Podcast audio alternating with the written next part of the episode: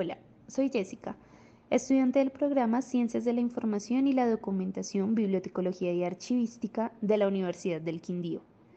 Junto con Fanny y Luis Fernando hablaremos de formas prácticas o estrategias de animación lectora que se pueden seguir desde la casa, una biblioteca cercana en el barrio o biblioteca pública, o desde la escuela, para la asignatura de animación a la lectura impartida por el profesor Andrés Mauricio Hernández Carvajal.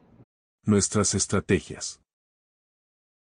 Desde la casa para niños hasta tres años, con libros de agua y tela, historias y cuentos cortos con imágenes y sonidos que ayudan a dramatizarle al bebé, inventar historias y lo más importante es que ellos aprendan a tocar y a sentir cómo es la forma del libro. Para niños entre 4 y 7 años, con libros con imágenes más grandes, un poco más de texto para que sea más fácil e interesante mientras se van acoplando a la letra. De 8 a 11 años, hacer una lectura más larga con libros que tengan menos imágenes, por ejemplo, novelas, cuentos, cómics, poesía. Tiene mucho que ver los gustos que tiene cada niño y niña. Pueden estar relacionados inclusive con programas de televisión. Desde la escuela, utilizar la radio del colegio e incentivarles con preguntas de libros o frases que más les guste y luego darles un libro una frase en la que le puedan regalar una persona especial. Jugar a descubrir qué autor dijo esta frase, leer con los sentidos, una pausa donde lean un fragmento, crear una historia corta. Lo importante es que sea algo rápido, pero que les deje una enseñanza, una incógnita de qué pudo suceder donde ellos puedan seguir buscando la lectura con más aprecio. Desde la biblioteca, se crea una pieza publicitaria y se sube a redes sociales incluyendo el material que se leerá, la manualidad, la hora, el día, la duración y lugar de la actividad.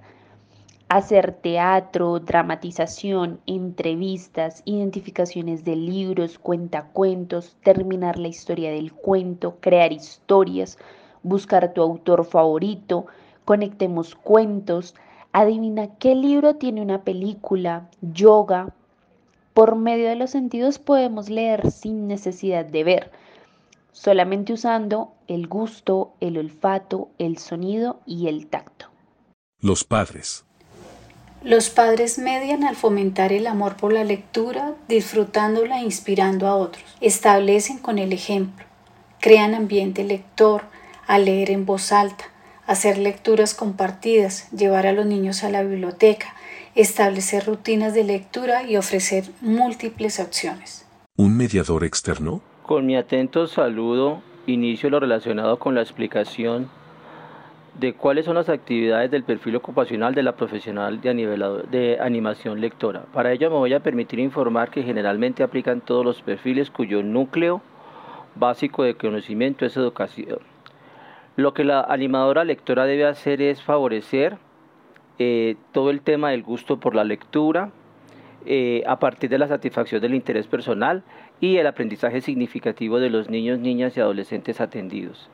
También es necesario que ella genere procesos en donde se integre la lectura con procesos eh, con contextos reales y la vincule a la experiencia propia de los niños, niñas y adolescentes que, que atiende y también es muy importante que ella cree un entorno comunicativo alrededor de los libros que contribuyan a socializar las lecturas, satisfaciendo la necesidad de comunicar y compartir. Lectura recomendada. Vimos el cortometraje Los libros voladores de Mr. Morris Lismore, premio Oscar en la categoría de mejor cortometraje animado en 2012, elogiado por su conmovedora narrativa y su hermosa animación.